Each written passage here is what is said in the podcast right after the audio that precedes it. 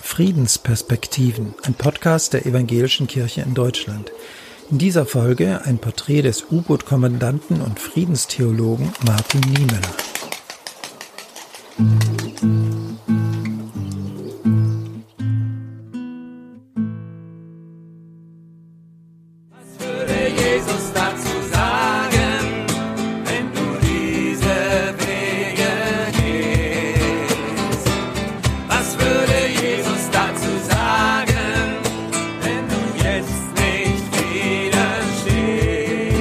Was würde Jesus dazu sagen?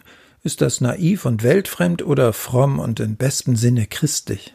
Bis heute ruft dieser Satz unterschiedliche Reaktionen hervor. Was würde Jesus dazu sagen? In die Öffentlichkeit gebracht hat ihn ein Theologe, dem man vieles nachsagen kann, nur nicht Naivität oder weltfremdes Handeln. Martin Niemöller heißt er, 1892 wurde er geboren, in diesem Jahr jährt sich sein Todestag zum 35. Mal. Bis heute fasziniert er mit seinem brüchigen und ungewöhnlichen Lebenslauf viele Menschen, nicht nur in den Kirchen. Niemöllers Schicksal inspiriert auch Künstler wie den Liedermacher Siegfried Fietz. Er hat ein musikalisches Porträt über Martin Niemöller produziert und veröffentlicht. Der Titel Welch ein Leben. Und auf dem letzten Kirchentag in Dortmund mitten im Gewimmel gab er daraus Kostproben.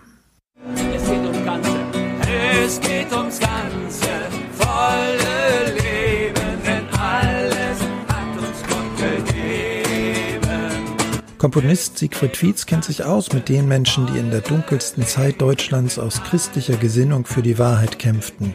Die Vertonung des Bonhoeffer Gedichtes von guten Mächten wunderbar geborgen gehört zu den beliebtesten Kirchenliedern. Was dessen Autor Dietrich Bonhoeffer und Martin Niemöller vereint, sie gingen für ihre Überzeugung so weit, dass sie inhaftiert wurden und in Konzentrationslager gebracht wurden.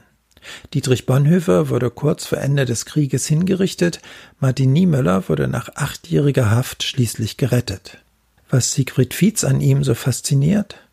Im Ersten Weltkrieg war er als erstes U-Boot-Kommandant, dann studierte er danach Theologie, wurde Pfarrer in Berlin-Dahlem, dann war er acht Jahre im KZ, persönlicher Gefangener von Adolf Hitler und danach wurde er noch Kirchenpräsident in Hessen-Nassau. Also kann man nur staunen, welch ein Leben. Nach dem Zweiten Weltkrieg sorgte Martin Niemöller dafür, dass die evangelische Kirche neu aufgebaut wurde. Dass Kirche den Krieg befürwortet oder den Faschismus, das durfte seiner Meinung nach nie wieder passieren. Also setzte er sich dafür ein, dass die Kirche ihre Schuld bekannte und war dermaßen von der Grausamkeit des Krieges erschrocken, dass aus ihm, dem ehemaligen U-Boot-Kommandanten und für den Kaiser glühenden Krieger, ein Pazifist wurde. Ging es um den Frieden, scheute sich Niemöller nicht mit kommunistischen und nicht religiösen Pazifisten zusammenzuarbeiten. Warum es wichtig ist, sich an ihn und andere Friedensstifter zu erinnern? Also wir haben einen enormen Rechtsruck zu verzeichnen und ich empfinde, da brauchen wir unbedingt auch Zeitzeugen, die das alles schon mal hinter sich hatten, wohin diese groben Reden führen, Populismus führt, nämlich letztlich in die Katastrophe. Und ein Mann wie Martin Niemöller hat in seinem Leben derartig viel durchgemacht und ihn bewegte immer die Frage, als Christ, was würde Jesus dazu sagen, zu dem, was ich da mache? Eine Frage, die heute nichts an ihrer Sprengkraft verloren hat. Sie hörten Friedensperspektiven, einen Podcast der Evangelischen Kirche in Deutschland. In dieser Folge ein Porträt des Theologen und Widerstandskämpfers Martin Niemöller.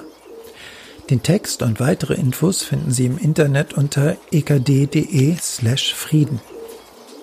Mm-hmm.